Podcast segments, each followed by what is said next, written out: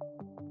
我觉得台湾现在的民主最大的困难就在于，为什么我们需要有明星？因为我们觉得我们投望一个明星代表我发言，可是他却忘记那我自己的声音是什么？他讲的话是不是真的是我讲的话？一个纪录片要能够拍的有生命，拍的有故事，拍的有议题，需要有一个很好过去的生活历练。就如我们生活在台湾，我们必须要对台湾历史要有一些了解。安全有很多层次的意义，能够试着进到体制里面，成为里应外合的人，能够用青年的身份。去冲撞现在非常僵化的政治状态，也透过我的参选去呈现一些不合理的事情。做做康，这节我老母甲讲这话啦，你卖做做康，我老母讲做做康唔好啦，你做做康吼，那做落去划分啊，足严的啦，你若唔是做个死，啊，就死死个扛来。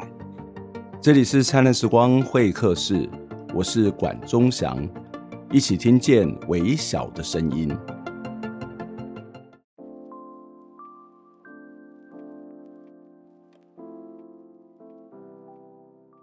前两天有朋友跟我说，《灿烂时光会客室》就要播出十周年了，有没有什么特别的活动呢？哇，听到这件事有点傻眼，《灿烂时光会客室》就要播出十周年喽！哇，其实是因为听到这位朋友的提醒，我才惊觉到，哎，我们的节目真的已经直播十周年了，没想到在这么少的资源的情况底下，还可以走了十年，我自己都觉得有点不可思议。不论我记不记得已经做了十年，或者是我知不知道这十年到底是怎么走过来的哦，我都要非常谢谢这十年来支持我们的所有朋友，包括公库的团队，包括曾经合作过的公司 PNN 团队，还有几位中正大学协助我们制作写稿的中正小队，还有数百位的受访者，哇，真的很多哈！当然，更重要是我们的各位听众、各位观众。无论你是收听还是收看，或者是你是按赞还是转发，还是你是留言支持或者是批评我们，都非常非常谢谢大家。是你跟我们一起走过的，我们才会有灿烂的十年。灿烂十年有没有什么特别的活动呢？当然没有，因为我也是临时才惊觉到这件事情。不过，因为朋友的提醒哦，我赶紧联络了我们的前制作人这个吴东木先生，邀请他下个礼拜到我们的节目当中来跟我们聊一聊。下周我们会谈什么呢？其实我也不知道，但是应该不会很无聊吧？希望大家能够继续收听收看。如果你问我会不会有下个十年，我得说我也不知道。但是我现在可以确定的是，我会继续走下去。也期待您可以继续的陪伴我们一起走下去，当然也希望有更多的朋友跟我们一起走下去。今天的节目要谈的是发生在彰化的风电争议。这几年的台湾能源政策一直有很多的讨论，即使在确定已经是非核家园的政策方向之后，包括光电、风电该不该建、该怎么建，一直存在着非常多的争议。彰化芳苑地区陆域风力发电开发计划，预计在彰化沿海重要的潮间带、永兴海埔地以及内陆田间设置十三座风机。这样的一个做法呢，引起了在地居民的反弹。去年的十二月十五号下午，环境部召开了专案小组第三次的审查会议，有许多位的居民在会议的现场，或者是透过电话连线呢，轮流的发言。他们说，风机厂商的资讯不公开，许多的在地居民都不知道风机要盖在我家的旁边。风机运转还会影响到候鸟的栖息，风机低频噪音还有眩影也会影响到人民的生活。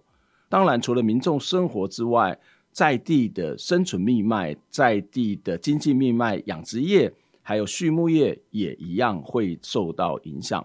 在这一次的环评会议之后呢，多数的环评委员也认为，开发单位在环境的因应政策以及在地的沟通的部分呢，做得不够，所以他们要在今年的三月三十一号来补件再审。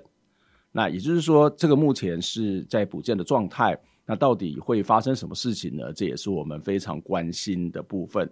所以在今天的节目当中，我们就要邀请到彰化县环境保护联盟的秘书长吴慧君。邀请慧君来跟我们谈这个话题。接下来，我们就来听慧君的访问。《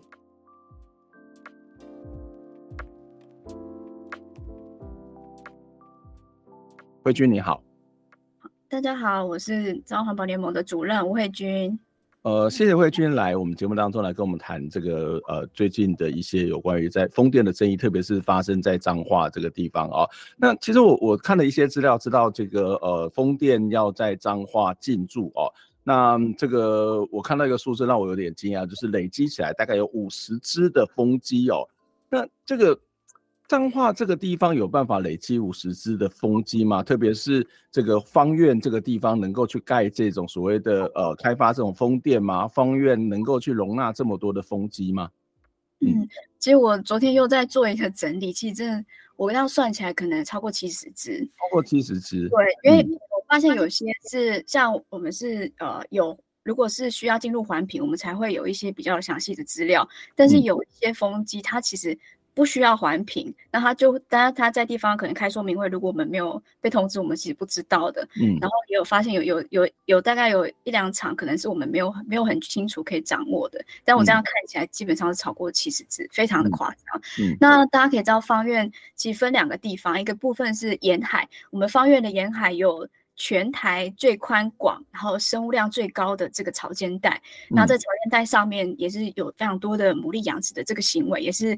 呃，牡蛎的非常重要的产地，然后在沿海的部分还有三个很重要的养殖专业区：汉堡、王宫、往永兴。它主要是养殖文蛤，还有养蚬。然后在内陆的部分，其实彰化县是畜牧业非常重要的一个重镇。那尤其在方院乡这里，是二零二三年的统计，方院乡的鸡蛋的产量就占全国的数量，呃，将近四十几 percent。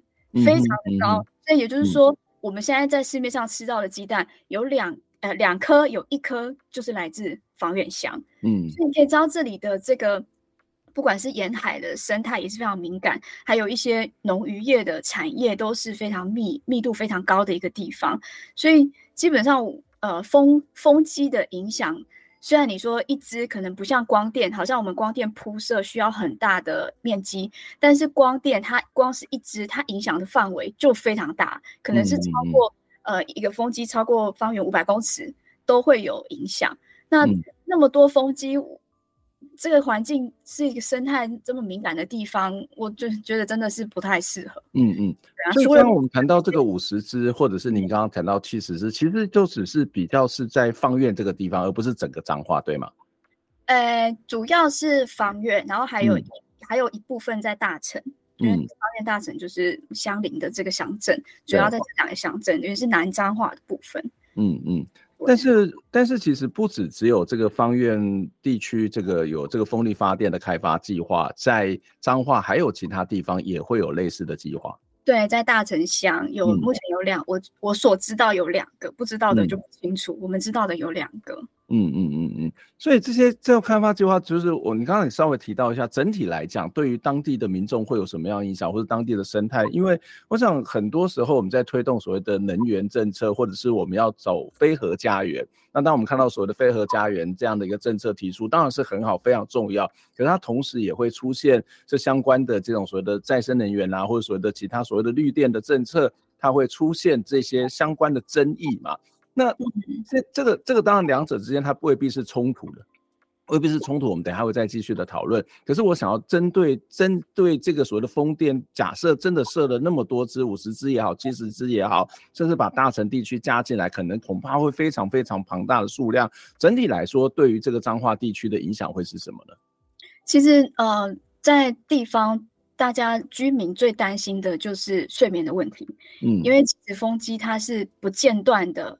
发就是产生一些低频的噪音，嗯，那其实还有一些还有眩影，然后那个声音其实它是二十四小时一直有那个声音在，你其实会造成睡眠上非常大的障碍。这是首先是居民非常担心的，而且它的传播的距离可以可以是很远的。那再来就是呃呃地方经济的问题，因为大家想说盖了风机之后。地价会跌，这是地方真的是非常担心。地方地价会跌，谁要住在风机旁边？嗯嗯，每个人都知道风机那么吵，而且会影响睡眠，睡不好，没有人敢住在风机里面。地价会跌，这是大，这是居民也有提到非常担心的一部分。然后再就是讲到的产业，刚刚提到这边的农渔产业那么密集，那风机可能就会对这些呃，比如说养殖的产量欠收，因为它风机的噪音会会对这些生生物造成什么样影响，其实没有足够的研究，但是我们可以想象这个风险是存在的，所以对当地的那么重要的，比如说畜牧产的产业，那会带来非常严重的冲击。嗯。所以这个是当然对当地很大的冲击，可是我我相信很重要一件事情就是民主社会，呃，政府会有它的一个施政的政策思考。那当然，这个施政思考在过去都是一种由上而下的这种思维，但是民主社会它应该有很多的沟通跟讨论。那刚刚也提到的，对于不管是居民也好，或者对环境也好，或者对产业也好，或者是对房价也好，就是以会金属的说法，就是造成很多很多的伤害跟影响。可是我看到一些资料，我就有点好奇，我也觉得有点不太可思议，就是这么大的这种所谓的工程进来，这么大的工程的进驻，我我看到一些资料表显示说，当地的居民其实并不知道这些风电场要进驻。那这风电场他们有去办一些说明会吗？那如果大家都不知道，为什么你们会知道这些现象的产生呢？呃，这样说明会的话，他呃之前可能就只会发文给。村里长，呃，可能就是乡乡乡呃乡公所，然后是、嗯、呃村里长或者乡民代表。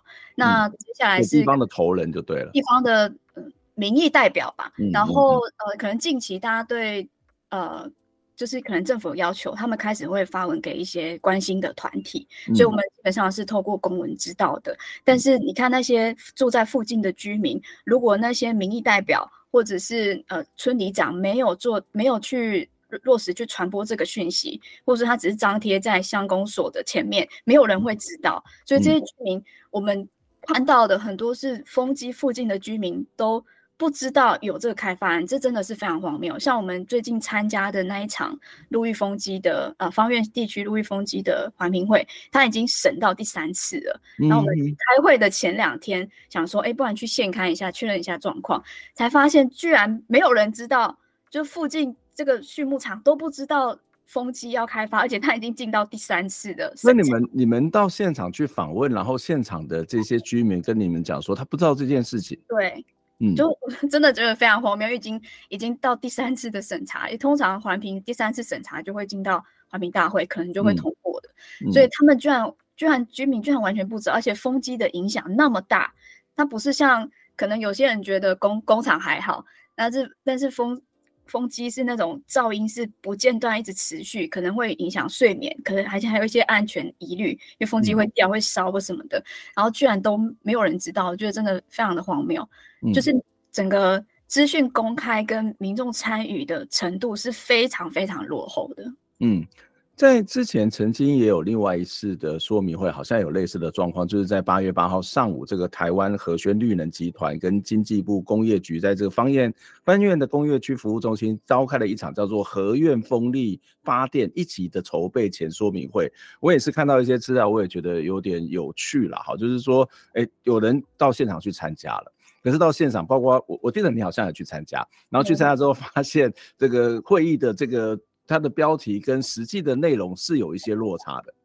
对，其实这个呃，我后来有再继续去想一下，应该大概状况会是这样子，嗯、因为他他们就是寄来了一个呃公公文通知说要有这个说明会，然后我们就因为他没有任何的资料，所以我们就是依照的他的、嗯、他的开发的公司，还有他的开发的这个计划的名称去上网搜寻。嗯、你们自己去搜寻？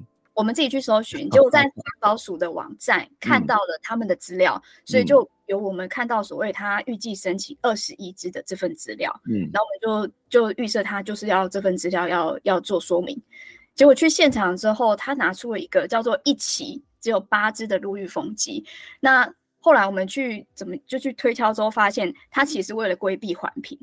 因为他后来在现场的报告是不需要环评的，他只他只需要跟能源局申请筹设许可，然后那个程序就很简单，筹申请筹设许可前要召开一个说明会，然后可能就是送申请之后，可能就可以取得筹设许可，然后再来就是施工前的说明会。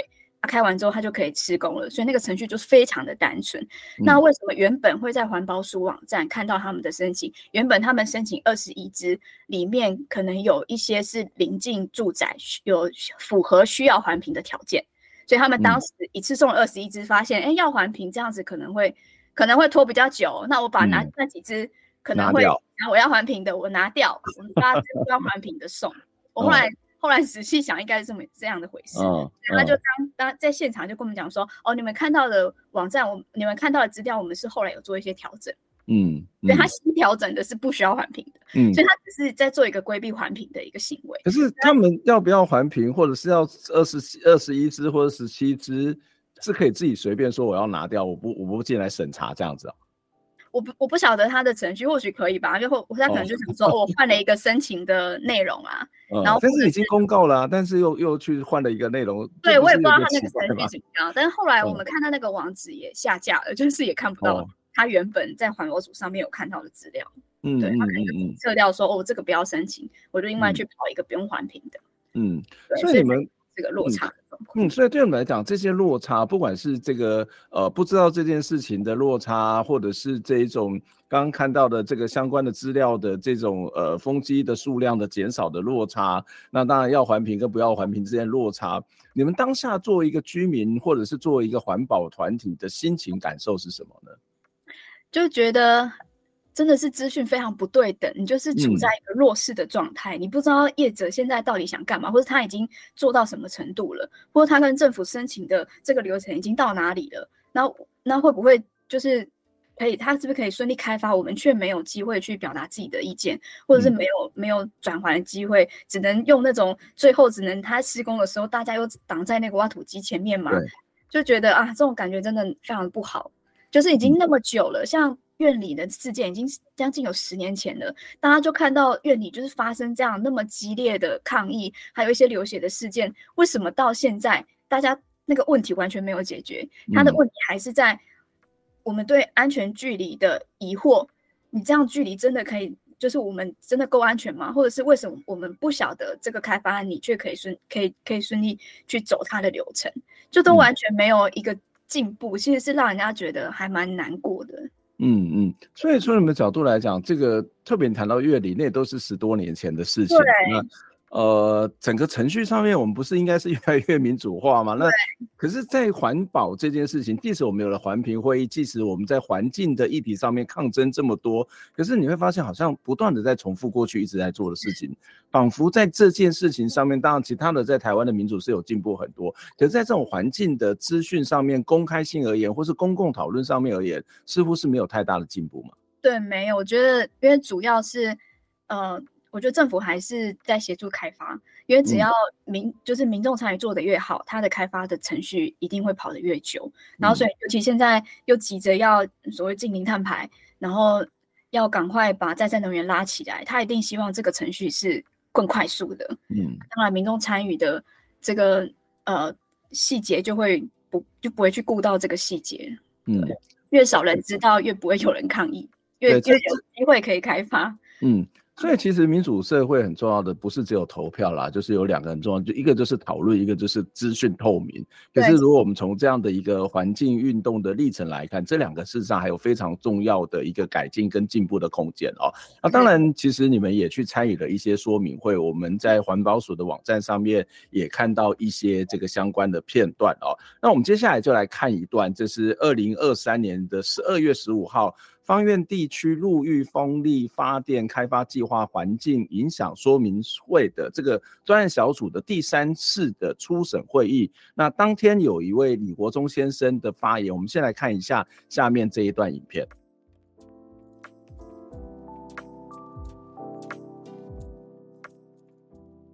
我反对陆域风机在方苑乡设立哦，原因如下：第一个，风力发电机厂商与在地居民资讯是不对等，且风力。厂商哦，在召开说明会哦，他也确实没有确实的通知到在地可能被影响的居民参加，因为所以我参加很多次，几乎都是厂商人员比居民多。另外，在上周十二月九号，我曾问过在地的畜牧业者，到现在还有人不知道他他们在的地方要设立风力发电机，所以刚刚丽丽集团说的就很有问题了。要相信大家，都有被蚊子影响睡眠的经验呐。当你在休息睡眠时，蚊子的振翅声，想必大家都听过。那声音用仪器测，一定是对环境无影响，或者是几近无影响，但它确实影响了我们。更何况是大型风机产生的低频噪音和震动。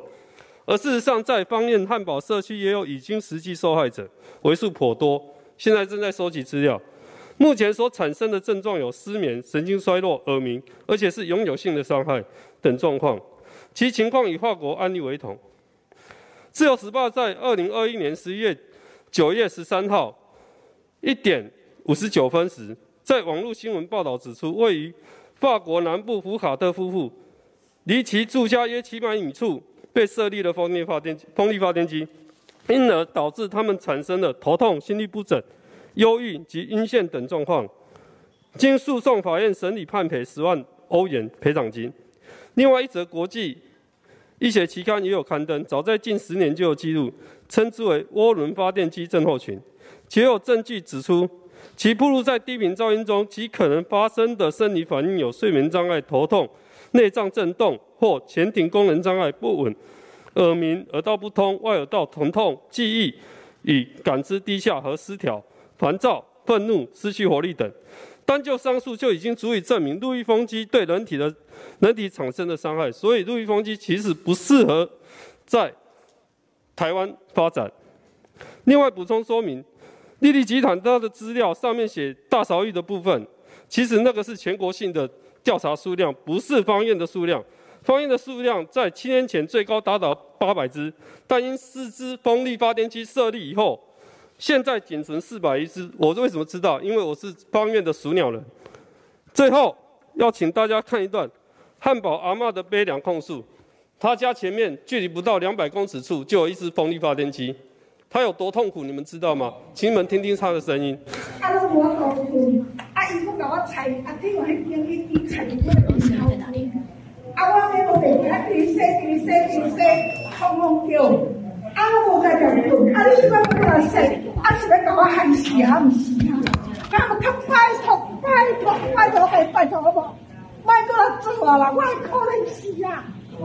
啊！伊讲我为什么买去养？我菜我养，我唔知。你先拆开，我才发现啊！啊！无法度啊！啊！讲伊要过来洗，这样种我我来个十七岁。都是阮家办公室，我我在对办公室里头，我一天我都话了，因为不能洗，我给你拜托拜托拜托，会扫你面啦。我今天话没完呢，啊呀，地洗地洗啊，讲嗯叫，啊，阮家上配啊，我讲可能上配啊无面，就一样。我今天跟你报告的，因为我们今天就是代替这些阿嬷过来跟环境部的长官过来跟评委大家讲这件事情，因为在台湾。灾难已经发生了，不是过去式，也不是未来式，而是现在正在发生的事情。谢谢。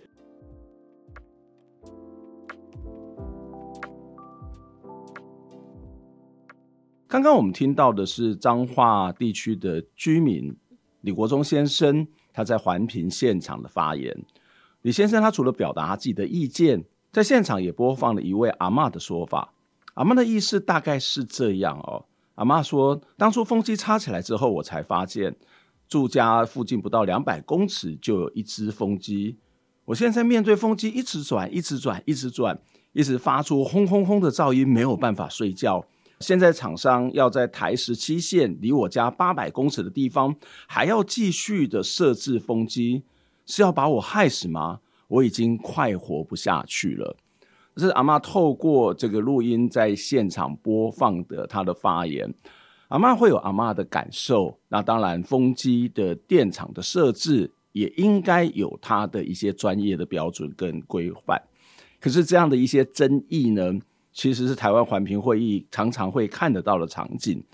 那我好奇的是，这些居民的心声，刚刚听到的说法，当初在苗栗院里设置风车的时候就出现过。当时也引起了非常大的争议，居民经常的抗争，甚至冲进去经济部来表达他们的不满。只是经过了这么多年，这样的问题似乎还是存在的。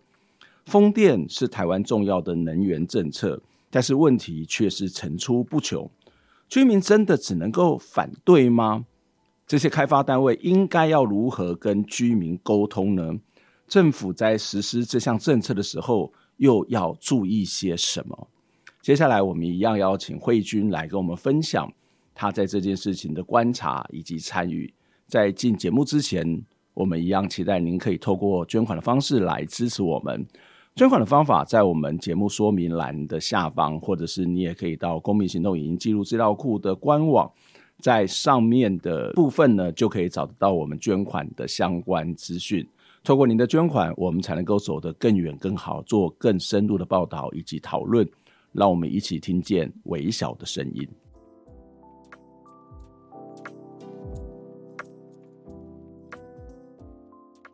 欢迎再次回到《灿烂时光会客室》节目的现场，我是主持人管中祥。在节目当中，跟我们一起聊天的是彰化环境保护联盟的主任吴慧君。慧君你好，大家好，我是慧君。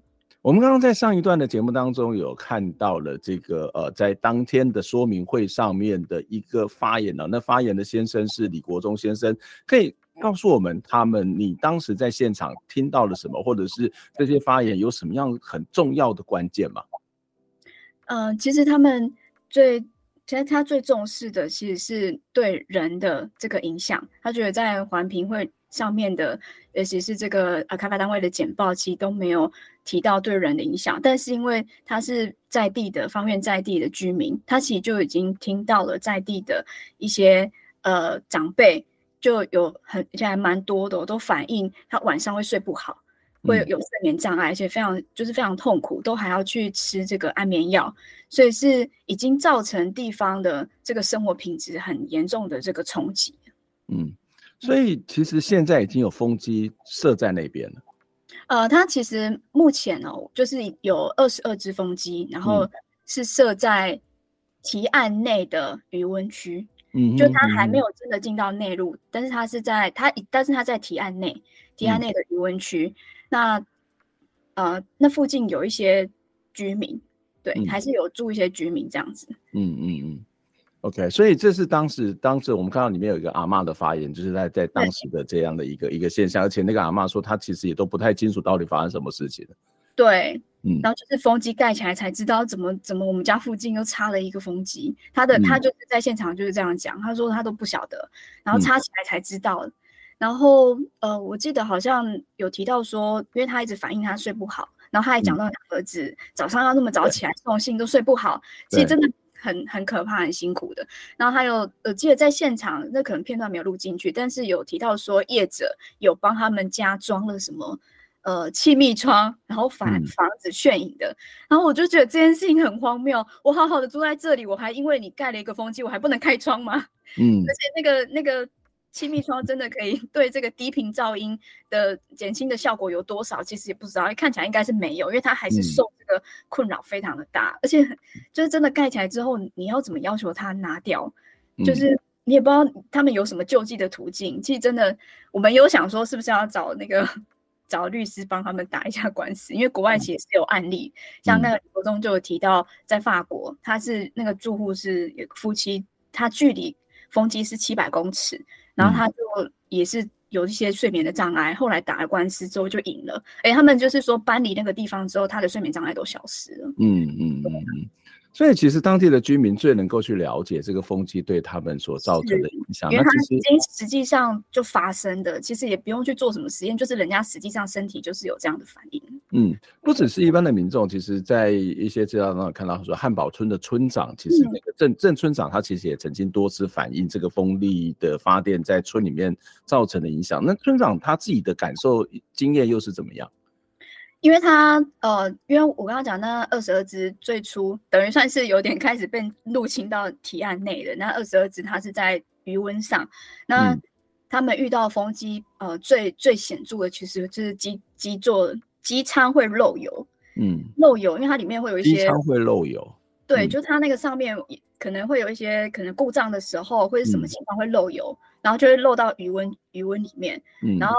因为其实他们养文蛤或是养蚬，它对那个水质的要求都是很很严，就是是很高的。有一些污染的话，可能就会造成大量死亡。那油油污本来就是一个污染源，所以他们在地方就会有发生一些漏油的状况。嗯，那但是其实架设这些不需要避开鱼温吗？就没有这个没有这个要求，而且没有这个要求，但是。这个这个其实觉得很荒谬，光是那个风在转，然后震动，对对鱼应该会产生很大的影响吧？可这不是一个很基本的尝试，避开鱼温环评。嗯，你说什么？它不需要环评，不需要环评，不需要环评的时候，哦，什么开发都会发生。哦，对，因为它是违背常识啊，不是吗？对。都不要讲漏油，光是那个一直在那边震动，然后那个风一直在转，然后吹的鱼，我那个鱼怎么活下去，我都觉得很好奇。还有不知道一些震，对啊，会有一些震动。他也提到说，他那个那个密度有多高，就是我后来去看，它是大概两公里内有十四只，然后每一只的距离只有两三百公尺，嗯、然后宽度是很窄的，所以它是一个在一个很很小的面积里面插了非常多的风机，然后密度非常的高。嗯嗯，对，所以他们就有这个文革养殖，好像收成。明显下降的状况，嗯，然后这是很困很困难的是，你要怎么让这些居民去举证说，或者是这些渔文族去举证说，这个是你的风机造成我是欠收，嗯，所以他们没有办法举证，所以他们遇到一些问题，就是比如说我我有这鱼鱼污那个油污的问题，然后业者还会说这个油污不是我造成的，嗯，然后他们就是旁边有其他的类似工厂或者类似这种机具会造成油 没有，然后他就是不是我。对吧？那也真的很难举证，我怎么知道是不是别人倒进去？他可能会这样子讲嘛？所以就是我我真的问题非常的多啊。嗯嗯，对啊，嗯嗯，这这其实是不是就你在这个说明会里面，这个这个会里面提到，我觉得有八个字实在是非常的经典，叫做上面风机，下面光电。哦，那个是那个是另外一个，另外一个还是另外一 个，所以有的地方真的有风机跟光电一起在那个地方里面出现。这个就是呃，我刚刚讲的那个。盖好了嘛？另外是我们现在讲到这个，上次我们参加环评会，就是、嗯、呃方院地区陆域风机开发计划的这个部分，它其实是有一部分，它是呃有一部分是在题外内的养殖专业区，嗯、然后是它叫做永兴渔文呃永兴专业区，然后那里也是被认定是渔电共生的示范场，所以现在渔电共生的厂商也在进行它的。呃，程序中就跟地方的沟通，所以他他们的墙纸是就是重叠的，嗯、所以会变成上面风景，下面光对，它的开发的位置是在同一个区块的，嗯、但是。我可以看到环评居然也就是没有这 这方面的评估，嗯、那你。刚刚在环评一直讲的说什么呃生态补偿啊，怎么样去让不要减减少对这个鸟类的冲击啊，要要那个什么风机的间距要变大啊，但他没有考虑到我之后下面铺了光电之后，那你接下来你原本的这个所谓的生态的补偿是减少生态冲击的评估，完全没有考虑接下来下面铺的光电，嗯、那你这个环评可能是假的嘛？嗯，你到时候怎么去落实？也没办法落实啊。嗯，这是真的非常荒谬的一个状况。嗯，不过我觉得有些听起来，我们当然不是环境的专家，我都觉得有些是常识啊。这两个东西摆在一起，那对于光是那个机具插在那边，就可能会对那个地方的生态影响就很大。那更何况，可能刚刚谈到这个风机的运转啊，或者是刚刚看到的这个呃光电板的这个施作，光电板施作当然也引起了很多的这种质疑跟讨论啊。其实我觉得。这从一个常识判断来讲，都是觉得，哎，怎么可能会放在一起？台湾的工程，台湾的这种绿能，实在是太厉害了嘛。对，其实这就可以看到环评，其实有时候是蛮荒谬的。因为我看，其实如果我们那时候没有去参加环评会，提出这个问题，我想环评委员不知道，嗯，下面有光电示范、渔渔电工程示范场这件事情。嗯嗯、那为什么为什么会发生这种事情？会觉得很荒谬？嗯、因为这个正在进行中的，应该。地方政府会知道啊，那他去参加环评的时候，嗯、他不用提出来吗？嗯，就是如果没有环保团体去参与，那这个东西是不是就完全不会被讨论了？嗯嗯，对啊，会觉得很荒谬的状况。嗯。刚刚也谈到这个地方有很多的这种呃鸡蛋的生产，那事实上在刚刚也提到，在彰化这个地方是有很多的畜牧业。我们提到了它对人体的影响，可能对于余温的影响，那对畜牧业会要又会造成什么样的伤害？其实呃，台湾都没有这方面的研究啊，所以是大概看了一下国外有提到的，有提到说呃。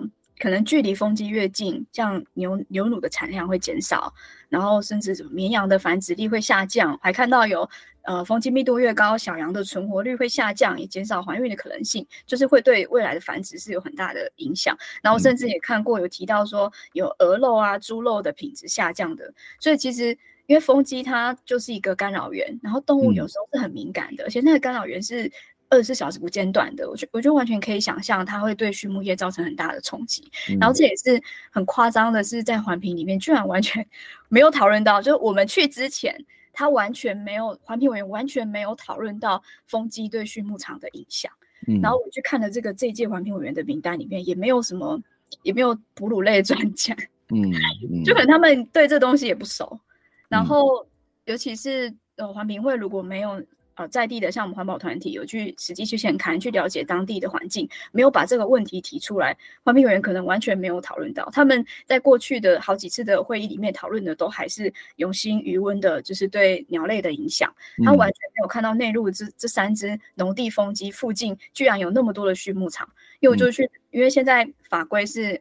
呃，方圆五百公尺内要进行环评嘛？那我就好，我就看方圆五百公尺内有什么。我是大概大概抓了有三只呃内陆的风机，它居然就呃方圆五百公尺内就有二十呃将近二十一座的这个畜牧场，这密度是非常非常高的，嗯、所以这会对地方的产业经济造成很大的严重的冲击、欸。嗯嗯，你你刚刚在整个的这样访谈里面，对环评委员是有蛮严重的批评，就是简单来讲，是什么都不知道。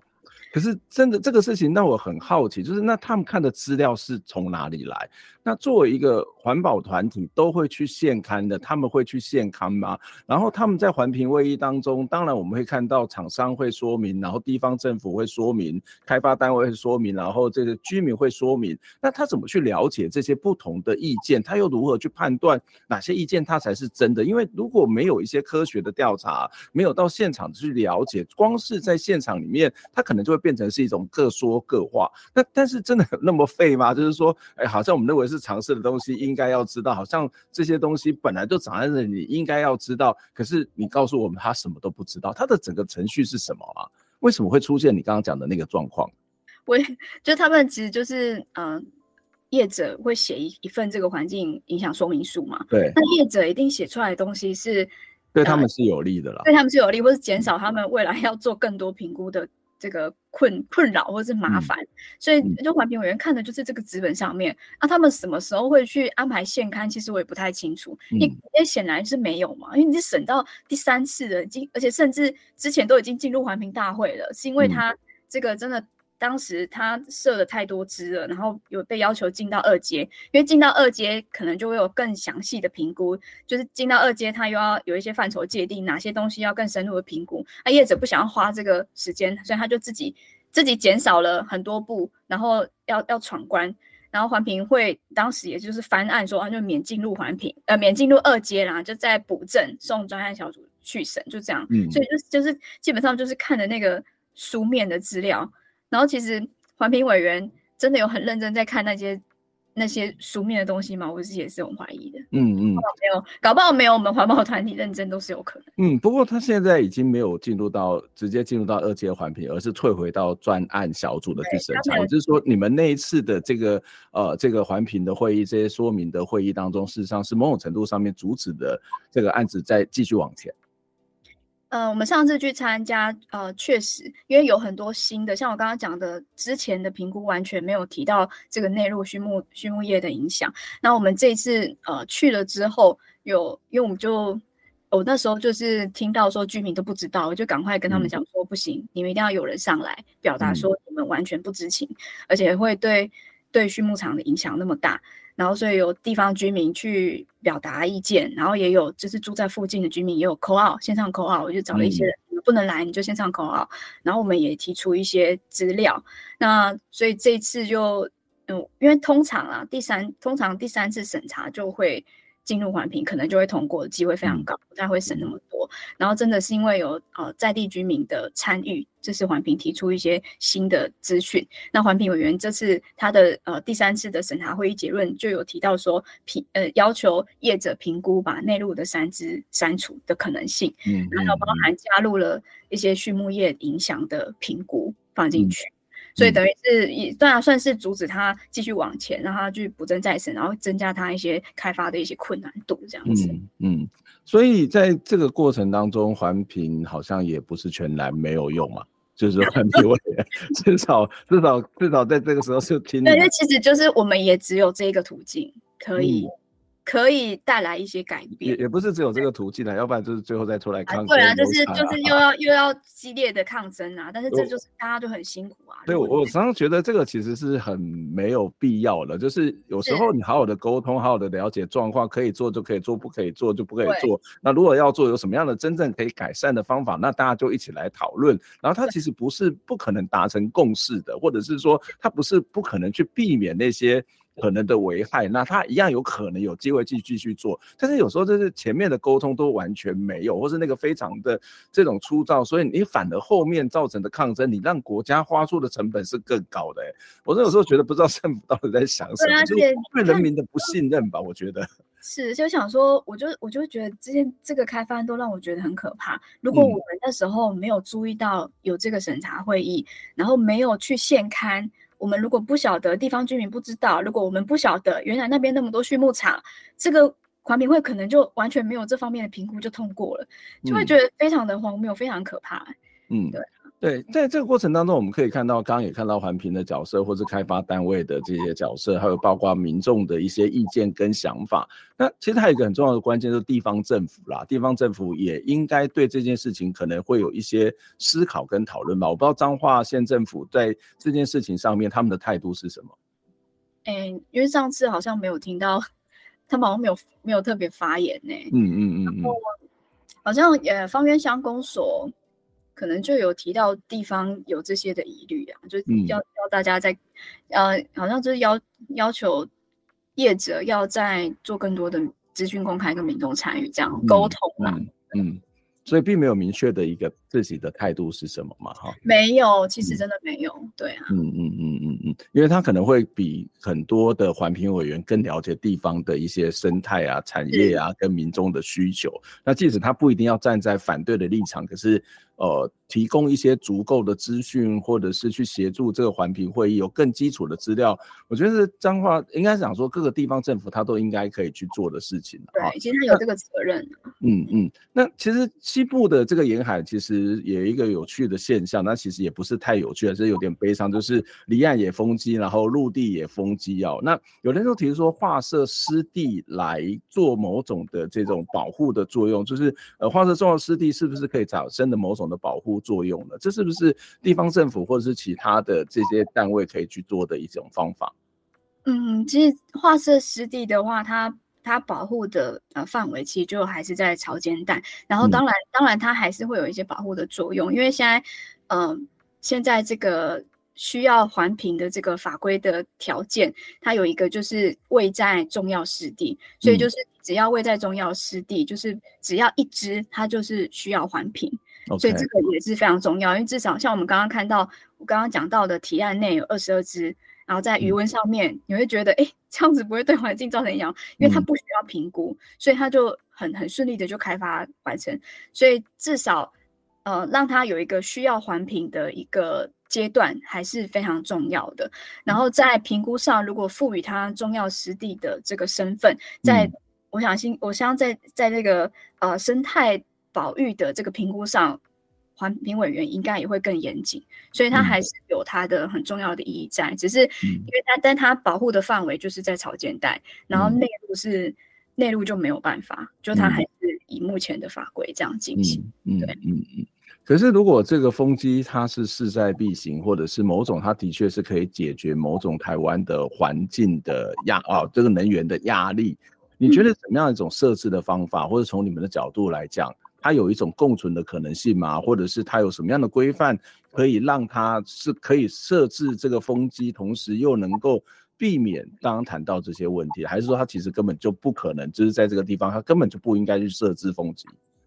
其实选址啊，选址真的是是最重要的。但是你你选址的条件是什么？我觉得这个大家可以来讨论。比如说所谓的安全距离，嗯、因为目前台湾的规范是呃风机距离。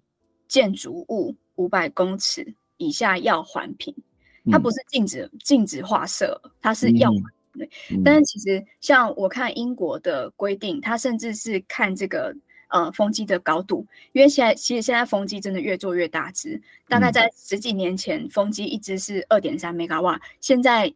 现在新的两年前的已经三点四，然后最近的开发案它已经提到一直要六米瓦，基本是已经两倍以上。所以你风机越大，你的那个影响是越越大的。所以在英国的这个规范，它是它是用风机的高度来决定我需要多远的距离，然后它的距离是一到三公里远，嗯、是真的非常的远，因为就是避免一些就是等于是预预防的角度，避免一些风险的发生。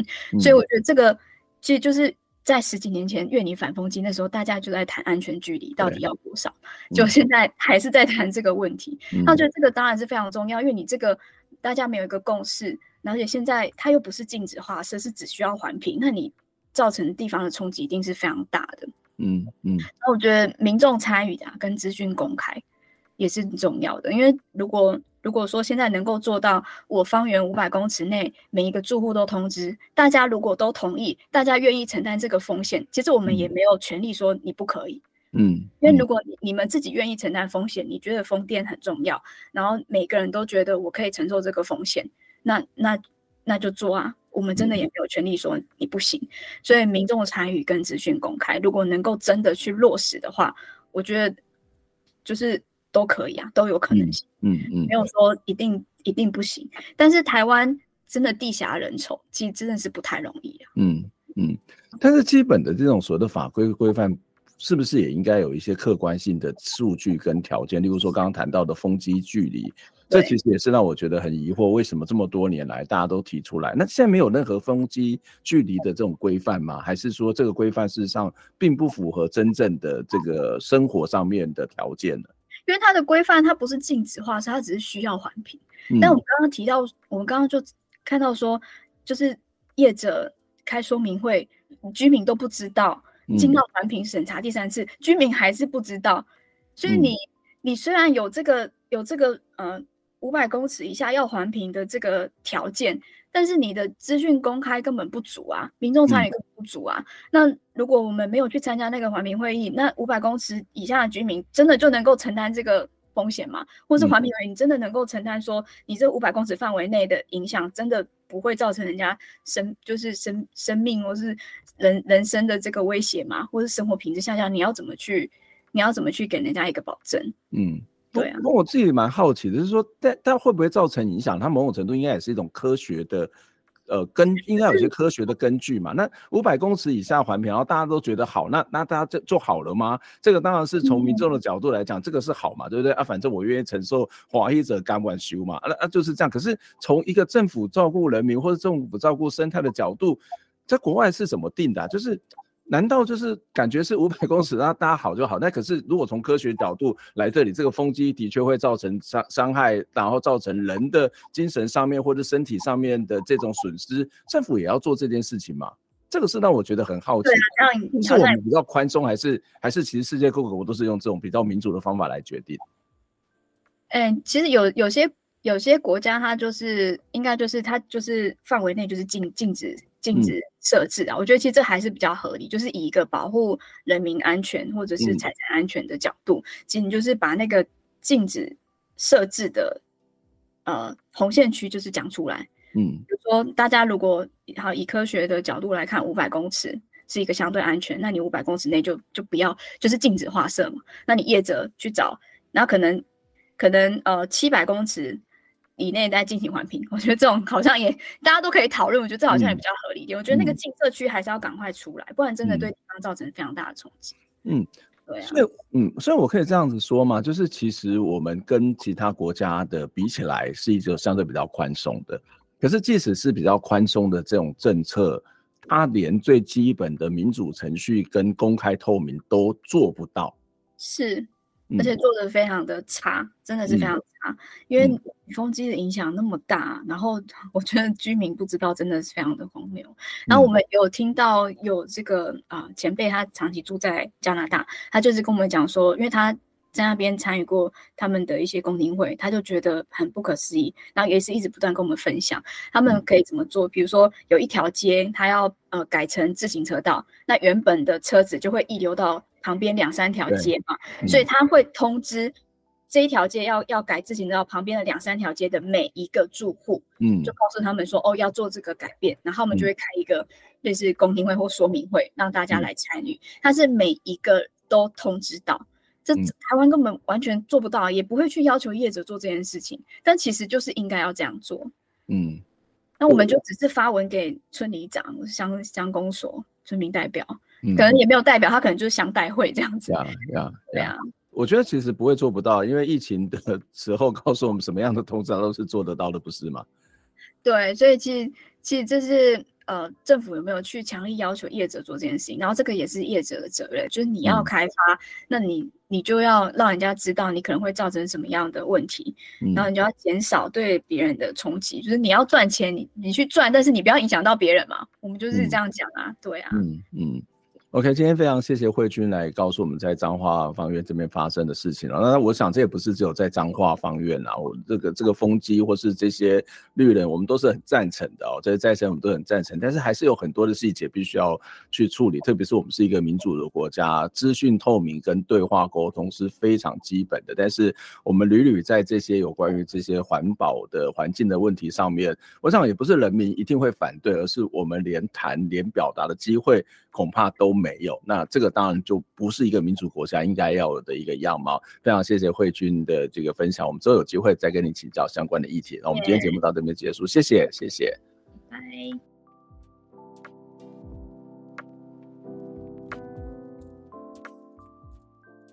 听完这期节目，你有什么样的想法呢？非常欢迎您可以留言来跟我们分享您的看法、您的感受。当然，也期待您可以透过捐款的方式支持我们，或者订阅我们的节目，分享我们的节目，不管是 YouTube 或者是 Podcast 频道。谢谢您的收听，下周再会。